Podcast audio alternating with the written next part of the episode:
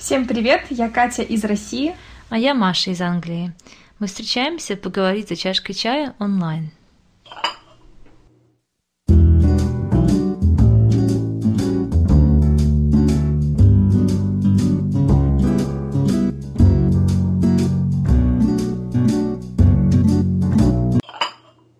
Ну что, Маш, где мы познакомились?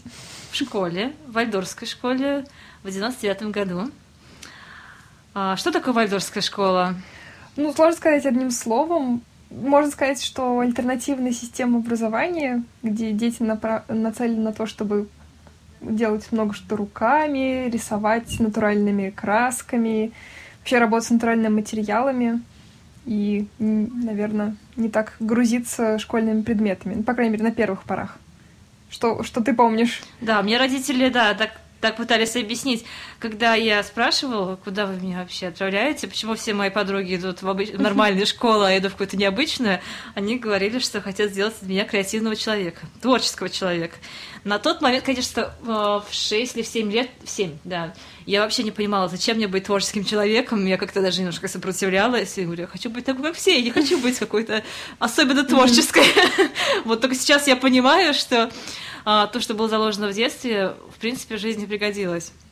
Ну, не знаю, смотря как на это посмотреть. Да, ну, я, в принципе, таких вопросов не задавала, потому что я до этого была в Вальдорфском садике, и для меня это было достаточно естественным продолжением, и все вот эти традиции, и праздники фонариков, гномиков и так далее, все специфические мероприятия были уже для меня обыкновенные. В общем, это была Казань, Вальдорфская школа, 99 год. Мы встретились с тобой в первом классе. Ты не помнишь наш первый день? Если честно, я не помню, как мы с тобой познакомились. Прости, Катюша. А, я помню, конечно, я помню свой первый день, я помню 1 а, сентября, потому что у меня остались фотографии. У меня есть фотографии, mm-hmm. где я без передних зубов, конечно же, с охапкой гладиолусов. Это были самые модные цветы на то время. А, да, стою, улыбаюсь, у меня там новый ранец. Максим mm-hmm. маленький еще тогда, ему было сколько года? Два или три. Вот. Это все, что я помню. Я помню, что была какая-то линейка, а, было много незнакомых людей, много знакомств, но вот именно как я с тобой познакомилась, как я вообще с кем-то познакомилась, я, к сожалению, не помню. А ты? Тоже не помню прям какого-то такого события, но воспоминания, что мы с тобой были э, самые высокие в классе, и это как-то нас сблизило на первых порах. Все были такие мелкие, а мы с тобой возвышались над остальными, и да, нас еще называли кобылками. Да, я думаю, на этой почве мы как-то начали общаться больше и чаще, и вообще учились только один год. Потом ты ушла в другую школу. Да. Но это нам не помешало дружить всю оставшуюся жизнь.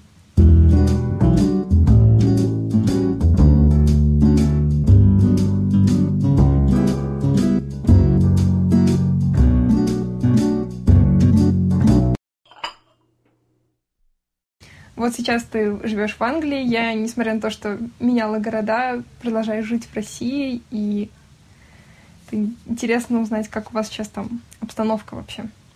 Угу. У нас обстановка, наверное, как везде, почти карантин, изоляция, мало выходим из дома, все новости только о коронавирусе. Если включить телевизор, там тоже нет никаких других новостей, передач. Поэтому становится, mm-hmm. конечно, очень тоскливо. Uh, у меня нет возможности работать из дома, но, с другой стороны, это тоже хорошо, uh, потому что у нас государство платит пособие тем, у кого нет возможности сейчас работать. Оказалось то, что uh, одна треть населения на данный момент находится на этом пособии, поэтому я не знаю, что будет с государством mm-hmm. после того, как мы выйдем из карантина. Наверное, будет все очень напряженно и повысят налоги а, для тех, кто работает, да, потому что откуда же они на нас сейчас берут деньги. Но на данный момент я вообще не работаю, и мне государство платит 80% зарплаты за то, что я сижу дома. В принципе, очень даже неплохо. Это здорово. Да. Да. Надеюсь, у него, у вашего британского государства золотые запасы, и он не будет как-то ужесточать налоги после карантина. Ну, это просто надежда. Mm-hmm. У нас, конечно, выйти на улицу это сложно. Нужно получить пропуск, по крайней мере, в Казани. Насчет штрафуют ли по-настоящему или об этом только пишут в прессе, я не знаю, потому mm-hmm. что саму меня не штрафовали, да я, в принципе, вхожу только в ближайший магазин. Мгм. Вот. И то есть не знаю, насколько это правда, но про штрафы, про тысячи штрафов в день очень много пишут в СМИ. Мгм. И вот ты действительно сказала, что одни новости сплошные, просто э, вся пресса забита новостями именно про коронавирус. И вот эти сводки, как военные. Умерло столько-то, заразилось столько-то. Чувствуешь себя на военном положении. Да. Кроме того, что м, называются вот эти центры, которые дают информацию, следят за статистикой, называются оперштаб. Тоже уже Да. военный вполне себе термин.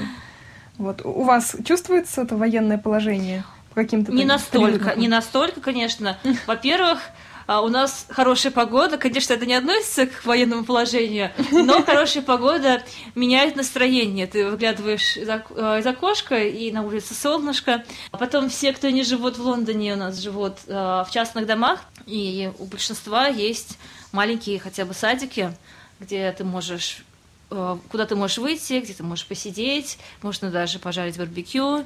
Конечно, нельзя приглашать друзей домой, и нужно ограничиваться компанией собственной семьи. А, У меня это семья из двух человек, я и мой муж. Но, с другой стороны, это вполне достаточно даже так романтично. У нас нет системы пропусков, что просто замечательно. Я думаю, что в Англии к этому относятся так, что это на нашей же совести, насколько мы далеко выйдем. Магазинов у нас не так много. У нас работают только супермаркеты. А, Из тех, до которых я могу дойти, есть большой супермаркет в 10 минутах а, пешком от моего дома. Есть пару супермар- э, супермаркетов, до которых можно доехать на машине.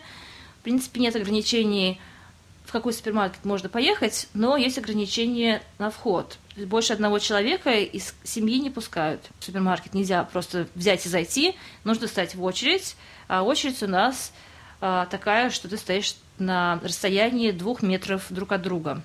Получается, то, что ты приезжаешь в супермаркет, оставляешь свою машину на парковке, и уже оттуда ты видишь, где заканчивается очередь. Обычно это на другом конце парковки. И поэтому, чтобы зайти в супермаркет, потребуется как минимум полчаса. Мгм. У нас такого ограничения по продуктам нет. И, в принципе, да, нужно соблюдать дистанцию в полтора-два метра на кассе. И вот со вчерашнего дня, не знаю, де- действует ли это по всей России, но в Татарстане запретили посещать магазины и общественный транспорт без маски. И за это могут штрафовать также. Ничего себе. Да. Вот. При, при этом маски не достать в аптеках. Может быть, в каких-то есть, Мгм. но надо искать, а по городу свободно не будешь передвигаться, чтобы найти маску. Поэтому многие шьют. Нет, у нас маски не обязательно ходить. А, Кто хочет, тот ходит. Но я не знаю просто, где даже люди достают эти маски, потому что у нас масок уже нет. С того момента, когда мы узнали, что Китай заразился коронавирусом, когда мы даже не знали, что будет вообще опасность заражения коронавирусом. Мы ходим в перчатках обычно. Ну, это так уже, на всякий случай. Но маски у нас не обязательно. Хотя я вижу людей, конечно, и в масках. Я вижу не только в масках. А, у нас пластиковые пакеты некоторые надевают. Да. Ого! Вот это да! Нет, до такого мы еще не дошли. Многие шьют, и можно встретить человека в маске из ткани с принтом Спанч Боба или что-нибудь такое. Очень-очень веселые люди ходят. Самые модные это сейчас черные маски. Меня не пугают такие люди, если Да, честно. Прям очень модно смотрятся люди.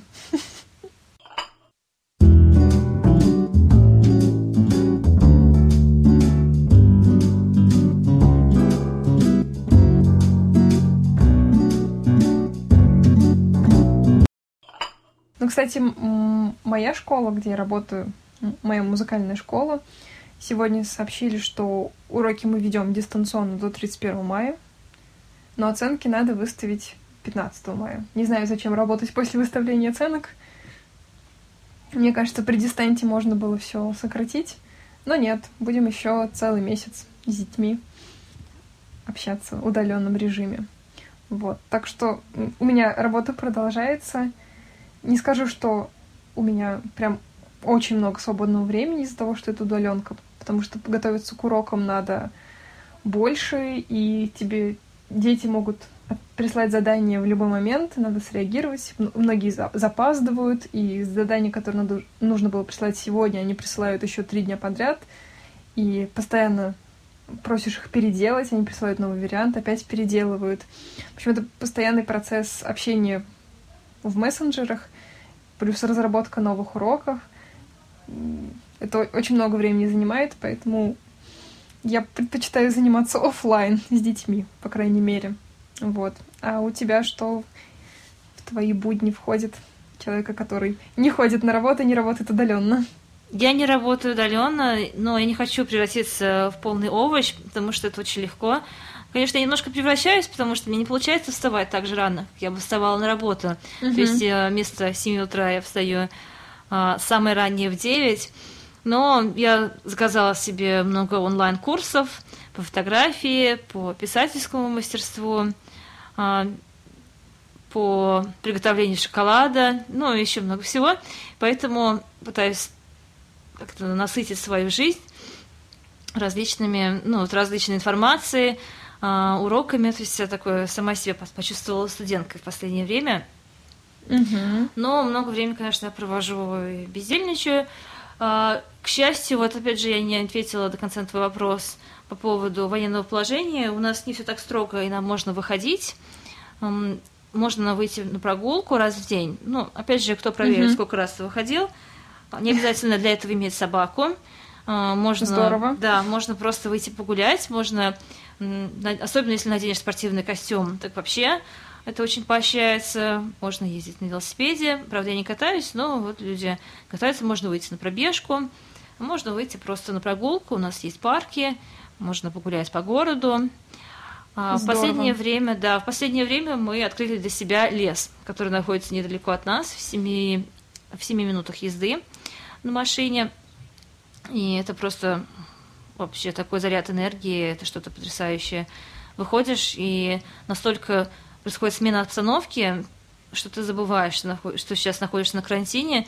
И в этом смысле мне нравится эта изоляция, мне она идет на пользу. Потому что, когда я работала, у меня никогда не было времени выходить так часто из дома, помимо работы, наслаждаться mm-hmm. природой, дышать свежим воздухом. А сейчас я это все получаю.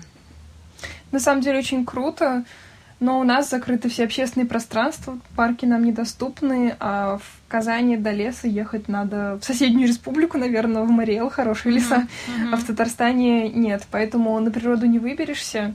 И я слышала, что даже рыбаков одно время штрафовали. Они же сидят, ну, бывает кучками по одному, да. то есть как бы ни, ни на кого не дышат, только на рыбу. Да. Вот. То есть вообще никак на природу не выберешься, да, и да. ты заперт четырех стенах. Да. Я бы посидела на карантине в Англии. Да. С тобой вместе. Да. Вот. Но вот как раз говорила, что мне достаточно насыщенные дни из-за дистанционной работы, но тем не менее все равно я тоже немножечко студентка, потому что я начала mm учить французский самостоятельно. Вот. Ну, я да. думаю, об этом поговорим в следующий раз. И да. про языки, про все вот это. Угу. Про то, что мы делаем творческого, интересного на изоляции. Ну что, мне кажется, наше время подходит к концу. Наш подкаст называется «Чашка чая». Может, пойдем нальем чайку? Хорошая идея, почему бы нет? До встречи в следующий раз. Пока.